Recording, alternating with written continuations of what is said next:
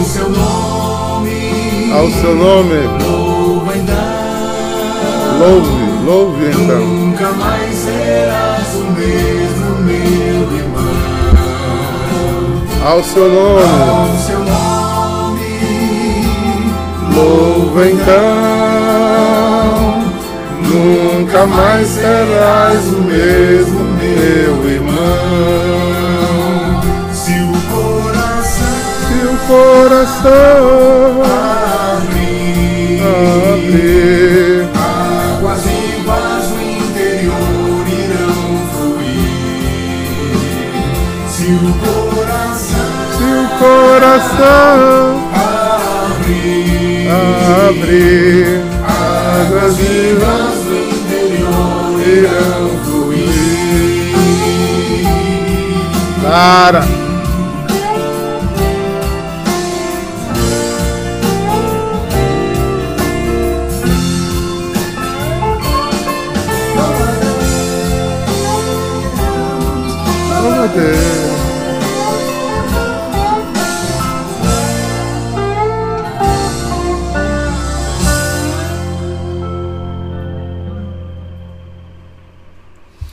Bom dia, bom dia, povo santo. Já começo louvando a Deus pelo pelo dia de ontem, pela tarde de ontem que tivemos um, um retiro espiritual curtinho, mas muito profundo, né? Eu com os oblatos em todas as casas. Graças a Deus a tecnologia ajudou, não foi, irmã Gema, irmã Escolástica, irmão Gregório, irmão Francisco, tá aí de ladinho assim. Os irmãos, até os irmãos de Tefé conseguiram entrar e foi um momento de muita confraternização, espiritualidade entre nós. As irmãs da Terra da Promessa hoje não quiseram tomar chuva lá fora não, tá vendo? tá tudo comendo aqui dentro. Tá chovendo pouco, bendito seja Deus. É, fiquei sabendo que desde 2004, Deus, desde é, 2004, não havia tanta chuva na Paraíba. Olha só, fazia bastante tempo que não tínhamos tanta chuva na Paraíba. Né? Todos os nossos reservatórios né, já estão abarrotados de água, graças a Deus. Graças a Deus. Pois é, queridos. Hoje é quinta de adoração, quinta de vivência na comunidade católica em adoração. É... Lugar de adoração e vida. E quando eu lembro dessa música que a gente acabou de cantar, ontem o nosso arcebispo fez 42 anos de ordenação. Aí eu me dei conta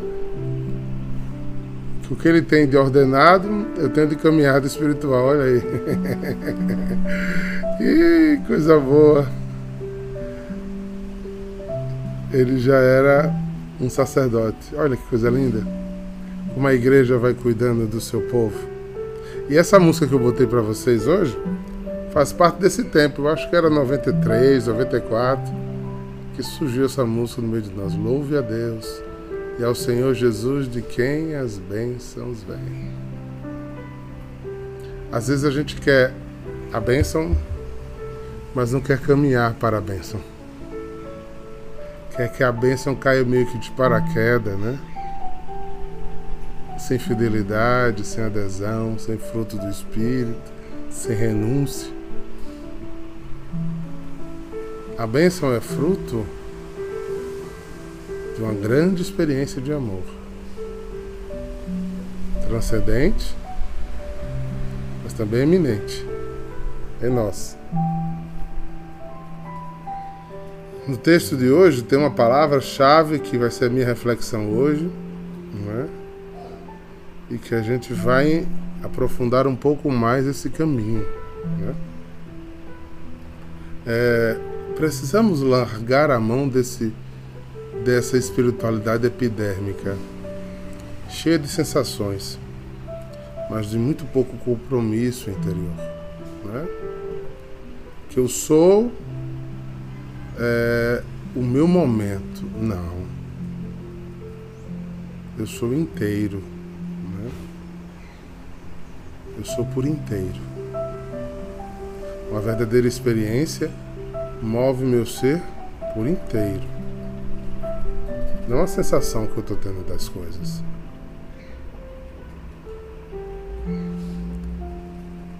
Vamos lá?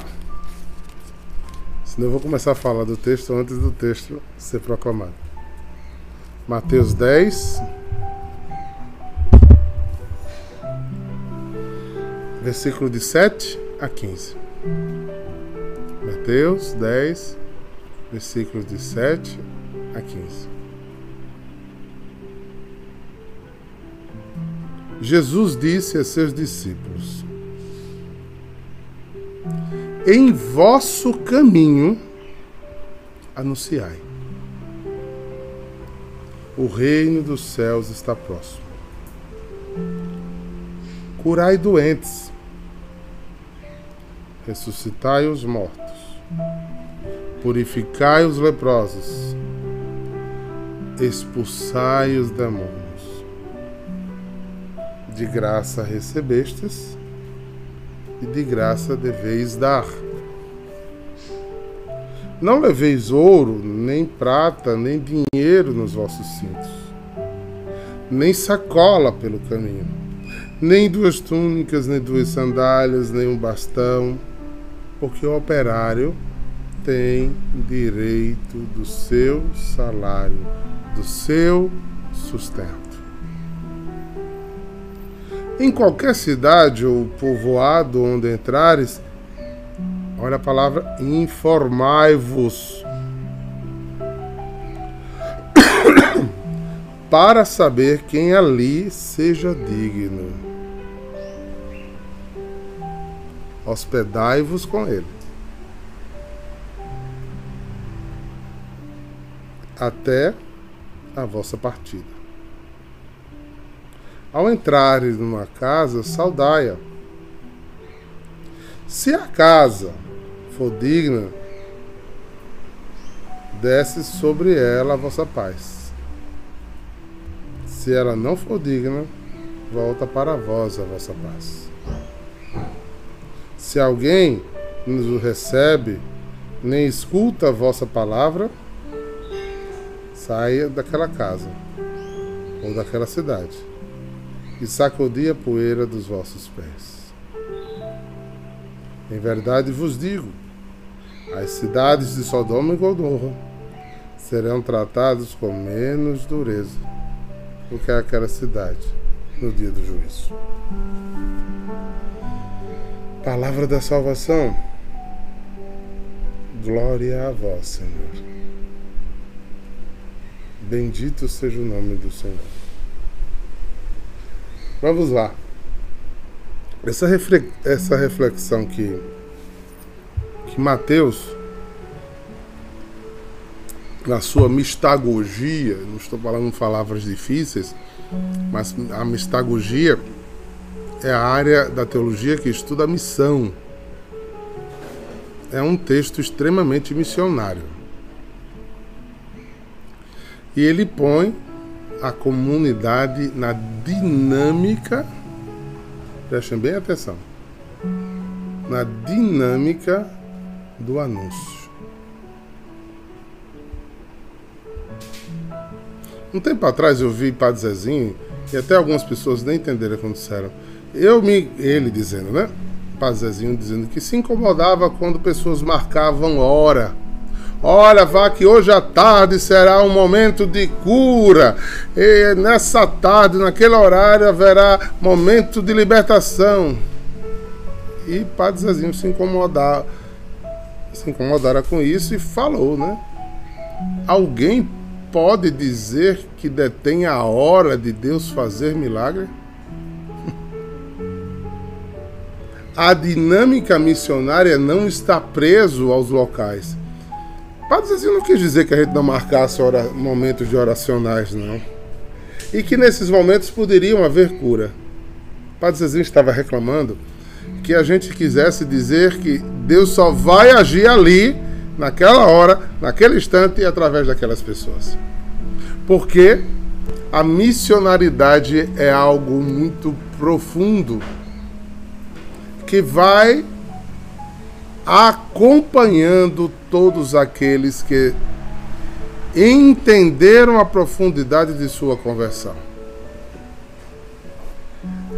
Para que não corramos ao risco de produzir religiosidade de pieguices. Não é? Onde eu vivo querendo rezar para salvar o mundo, mas eu não tenho atitudes salvíficas.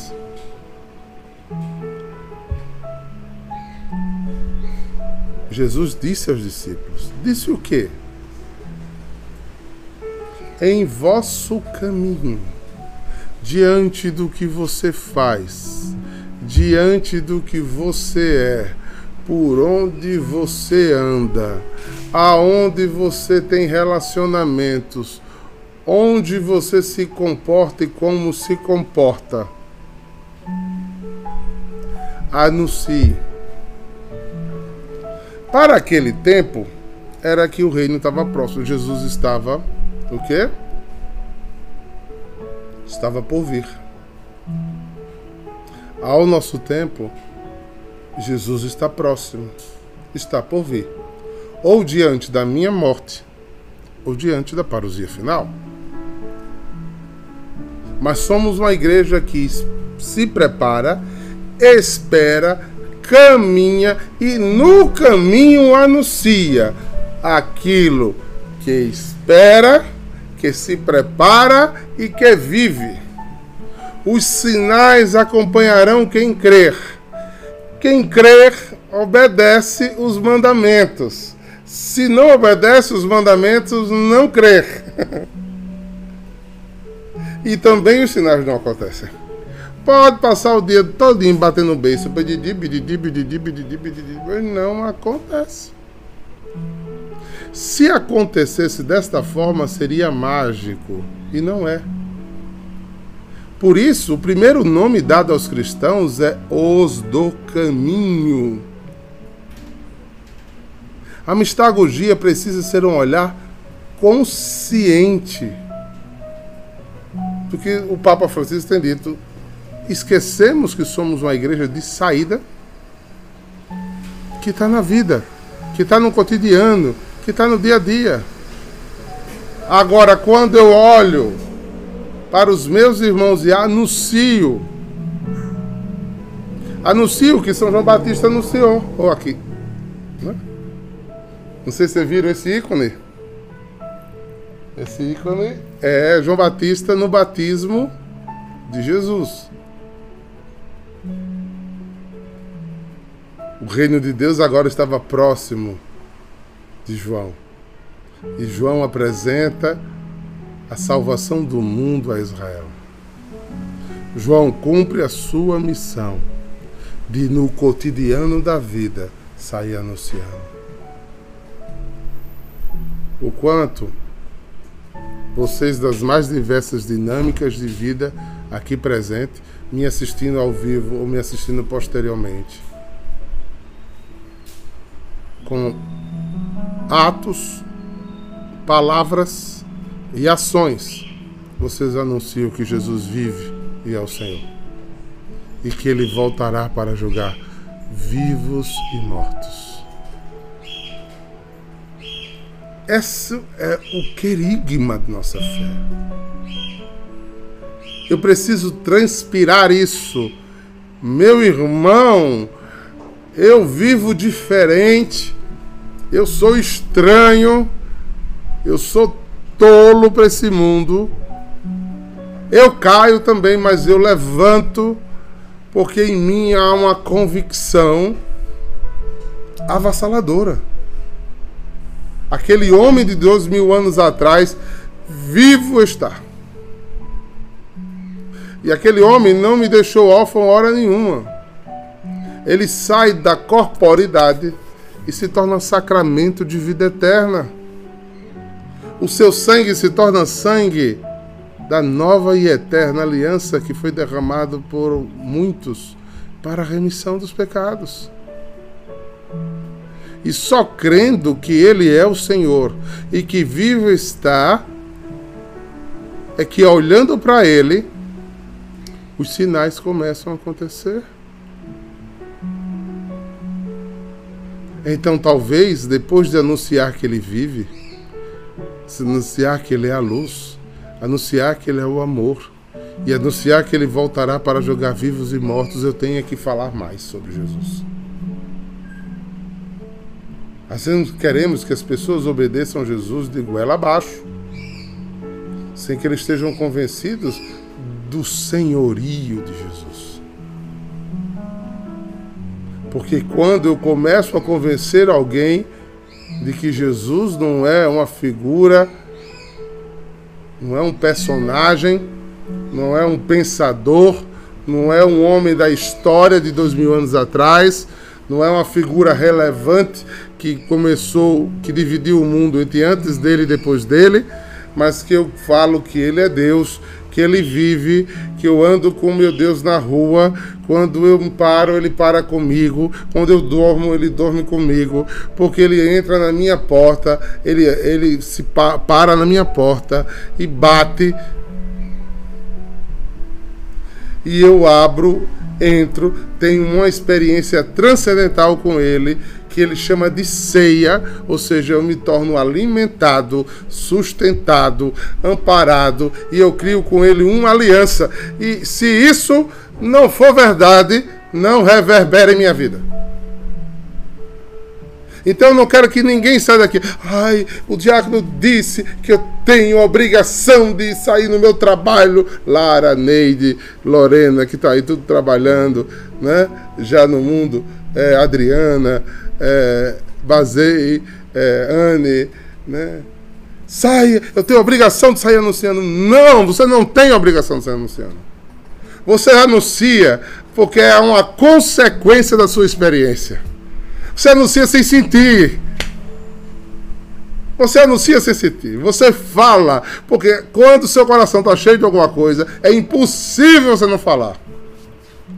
Brincadeirinha, principalmente as mulheres. Daquilo que está dentro de vocês, é impossível você não comentar. É impossível você não dizer. Eu duvido uma mãe saudável ter vergonha de falar do seu filho. Eu vejo como enche a boca, né? Olha a Benta ali. Enche a boca quando chega num lugar. Isso aqui é meu filho. Né? Né, Luciana? Aí, Miguel. Isso aqui é meu filho. Né? E é tudo coruja, né? Porque filho de coruja pode ser feio, mas pra coruja é lindo. Por quê? Porque teve uma experiência de fecundidade, de gerou, virou vida em você, saiu de você e continuou vida e isso é uma das maiores alegrias de sua alma. Eu sou mãe. Eu vejo no Dia das Mães, né? Que eu até não gosto muito porque essa história do, do comercial, mas como a gente chama na missa, fique de pé. Ave Maria. Se, to, se botar um, um, um palitinho fura, tchum, de tão fofinha que elas ficam, tudo assim, os olhinhos tudo cheio d'água. Por quê? Isso foi uma experiência se o ressuscitado não tiver a flor da pele em você e você tiver se esforçar para falar de Jesus, se você tiver que. Ai, porque eu tenho que vencer a minha timidez. timidez, é? É falta de experiência. Ah, mas eu não prego como teólogo. Eu não estou pedindo para ninguém pregar como teólogo. Pregar como teólogo é profissão de teólogo. É aí que São, São Francisco se pregue com a vida. Mas é impossível você ter uma grande experiência com Jesus e isso não transpire em você.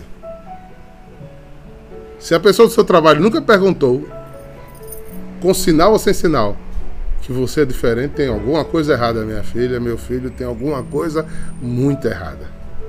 Se você no mundo se comporta igual, tem alguma coisa muito errada. Agora saia, né? Saia desse puritanismo, desse farisaísmo de santinhos, né? Aí cria é, contos de fada, Né? Gente vê muito isso. Né? Esse conto de fada. Ah, é, olha para as irmãs da Terra da Promessa, os irmãos aí da Casa de Santa Amaro. Eu não estou vendo os irmãos que ainda estão na Casa de São Miguel. Ah, esses meninos não pisam nem no chão. Vivem de joelho rezando. Que é isso, gente? São Bento botou uma regra. Ore et labore, se trabalha, se reza, se celebra, se alimenta, se festeja, se faz tudo e tudo é oração. Porque se Deus não for tudo em nós, tem alguma coisa errada. É fanatismo, é seita e não vem de Deus. Não vem de Deus. Às vezes estamos muito contaminados, perdoe-me, com ideias de outras doutrinas cristãs. Muito contaminados. E isso não é católico. É, isso não santifica-nos. Um dia, quem quiser, veja. Um dia, naquelas perguntas e respostas, Dom Henrique deu uma cravada num, num povo aí que estava cheio de puritanismo. Né? E olha que bispo da envergadura de, de Dom Henrique Soares, né? Então, depois dessa experiência missionária, o que é que vem? Anunciar com a vida aquilo que crer. Ele diz, eu vou aqui abrir até em outra versão para poder questionar o que, o que Mateus está dizendo aqui. Mateus 10, 8, Mateus 10, 8.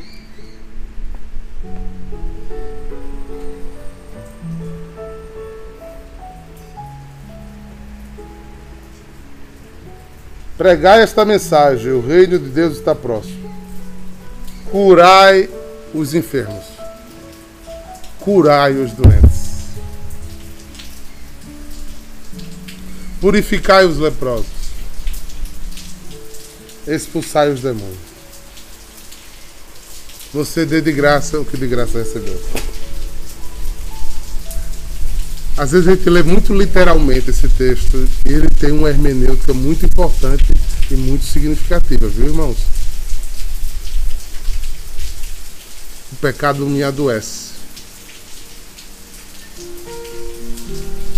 Lembra que Jesus disse que se o seu olho está sujo, tudo que você vê é sujo. Se eu anunciei Jesus, o anúncio, ao nome de Jesus, todo joelho se dobra. É Jesus que tudo convence. É a verdade que entra e liberta. Então, não só doenças físicas são curadas. As doenças que o pecado provoca por não conhecer a Jesus por não andar nas trevas, por não ser amigo de Jesus, por não ter comunhão com Ele, nós estamos doentes.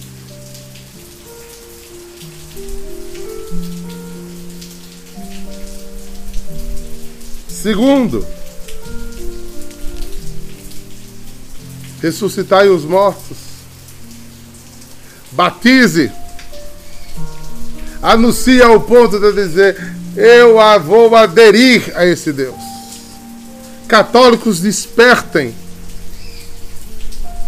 Como precisamos ter palavras proféticas para acordar a sociedade cada vez mais morna e mais ateia, às vezes cheias de rito de crendice, mas sem experiências profundas com Jesus, a sair desta morte, de ver um Deus de retrato, um Deus morto e acontecer dentro de si um Deus vivo que transforme sua vida. Vida com abundância. Porque a vida das vidas está em você. Porque ceiou e fez comunhão com você. Nesse seu anúncio, a pessoa diz: Eu quero esse Senhor. Eu quero segui-lo. Então você está ressuscitando mortos. Porque aquele que não está em Cristo morrerá. E Jesus disse que aquele que morrer fisicamente mas se crer nele, mesmo que esteja morto, reviverá. Atenção, queridos irmãos. O nosso anúncio precisa ser profético. Profético. Purificai os leprosos. Isso é um desdobramento do pecado. Tem gente que peca e destrói sua vida. Tem gente que peca e contamina a vida dos outros. Ele não, não é suficiente para ele pecar. Ele arrebanha pecadores com ele. Ou leva pessoas a pecar o mesmo pecado que eles. A fofoca produz muito isso, né? Eu crio uma calúnia, eu crio uma mentira, eu crio uma visão distorcida de Lara. E não, não é suficiente eu pecar contra a Lara. Porque se Lara pecou, eu preciso dar a Lara perdão e não acusação. Mas aí eu dou acusação a Lara. Mas eu não me dentro de mim. Mas eu não me contento ser um, um doente. Eu sou um leproso. Eu contamino outros. Então eu falo com Maria Almeida, eu falo com Maine, eu falo com Bruna Guimarães, eu faço, falo com Luciana Paiva e deixo todas as quatro com o mesmo sentimento de pecado contra o outro. Eu sou um leproso. Eu morro e mato outros. Eu caio e encaio nos pecados graves como não matai.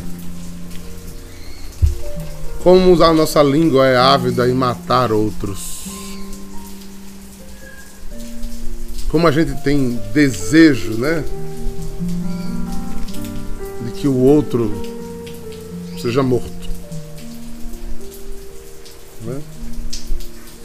Se me desagradou, morra. Não agrade a outros. E o meu anúncio precisa fazer pessoas serem curadas dessa doença. Que o Cristo que se revela faça cessar a lepra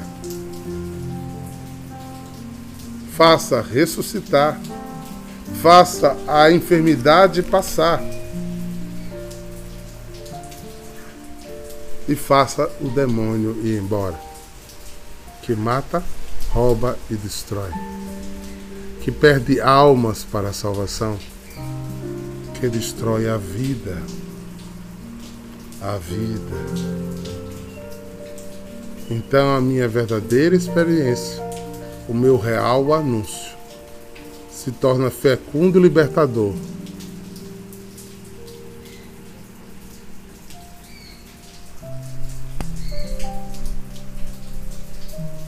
Real e libertador. Esta é o desejo de Deus. E depois, e anunciai a verdadeira experiência, convençam outros e os sinais acompanharão os que creem. Os sinais acompanharão os que creem. Repito, os sinais acompanharão os que creem. Bendito seja o nome do Senhor. Fica fácil fazer um exame de consciência. Estou sendo missionário e discípulo de Jesus? Simplesmente observe se sua vida está atendendo a isso. é simples assim. é simples assim. E difícil ao mesmo tempo. Né? Requer de nós cada vez mais experiências espirituais que nos liberte, que nos transforme, queridos. Né? Que nos ponha no caminho, no anúncio, na verdade. Uma igreja de verdade. Igreja, lugar da comunhão lugar da diversidade, Gente, eu me emocionei com o, a fala do Papa essa semana, na quarta-feira, lá na audiência. Ele dizia: Igreja é lugar de todas. Às vezes ele só quer fazer comunhão com iguaizinhos. Já pensou? Eu não teria comunhão nem o amor que tenho pro Nilo nunca. Nilo é do Flamengo, gente. Eu luto, mas não tem jeito. Né? Mas a gente tem que ter comunhão com todos. Né? Não importa o tamanho do pecado.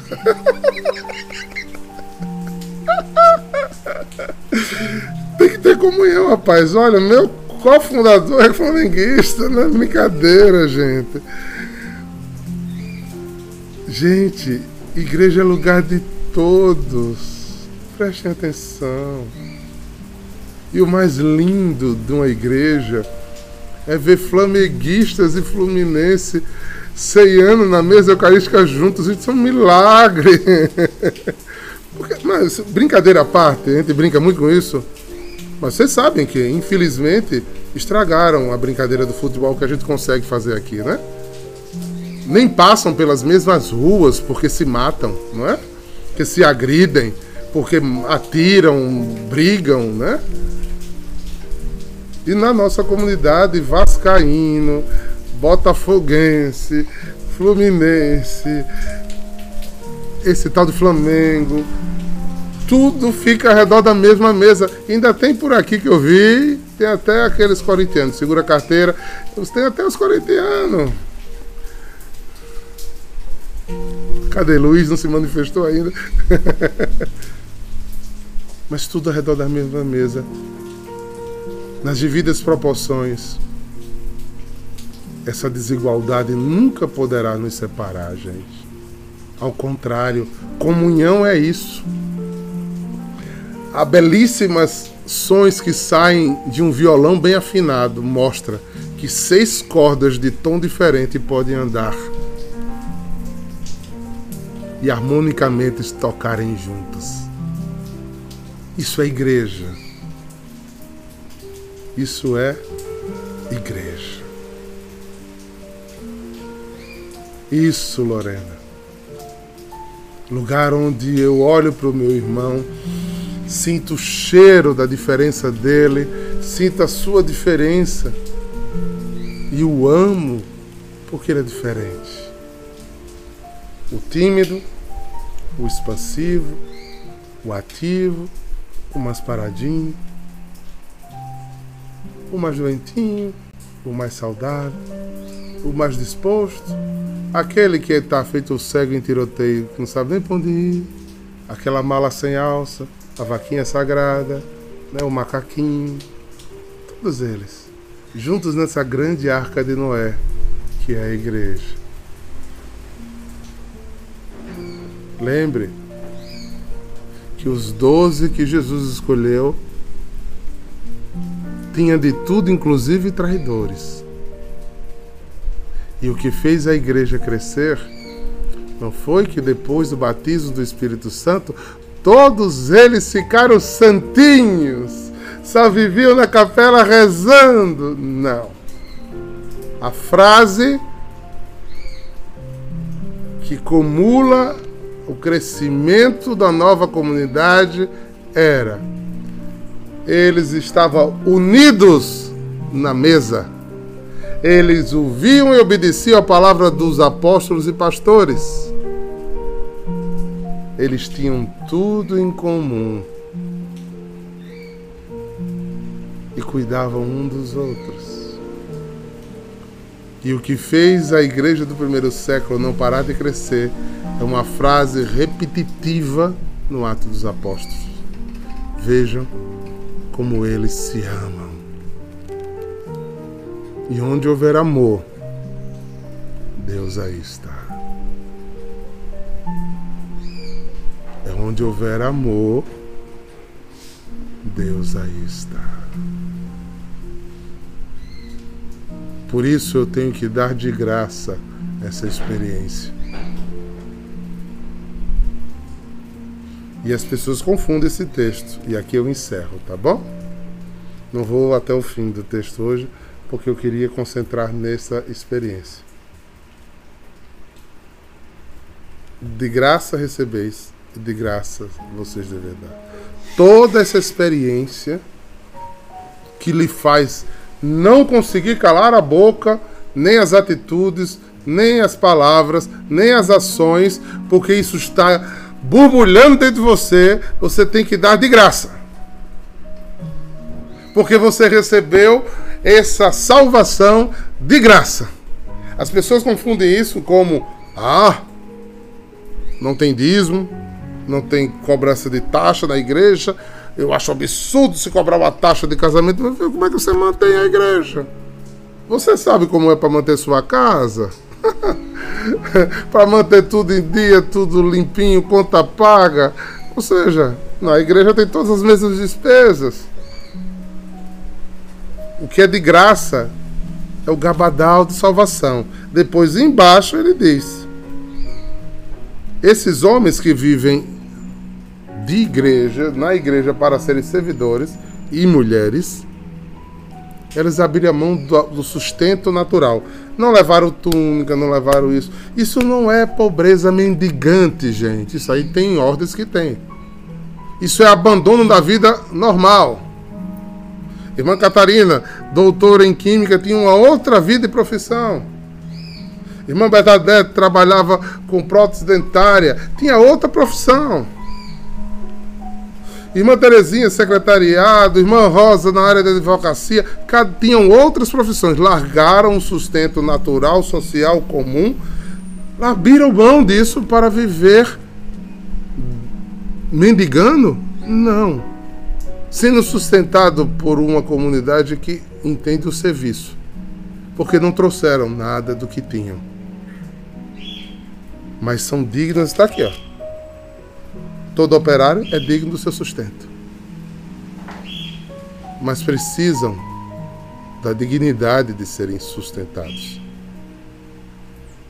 Está lá em Malaquias 3,10. Dei seus dízimos e ofertas no cofre do templo, para que não falte nada para minha casa. Aí depois disso vem uma promessa, para ver que você, que você não recebe uma bênção dobrada por sustentar aqueles que se tornam discípulos e missionários. Essa consciência a gente precisa ter. E essa é uma comunhão. Deus tirou do meio do povo alguns para fazer o que no mundo natural não se pode fazer. Que ou alguém dedica uma vida para isso, ou a gente não consegue fazer dessa forma. A igreja é muito sábia, colocando as vocações celibatárias a serviço da própria igreja. A duplicidade de vocação, que a maioria, inclusive da nossa comunidade de aliança, todos sabem a luta que é trabalhar o dia todinho, como o Ana está aí, como as meninas estão tá aí, como o Leite está aí, tá? Trabalhar para de noite, cansado e servir. Não é brincadeira. Então, irmãos, a nossa reflexão hoje é como anda o meu anúncio. como anda o meu anúncio.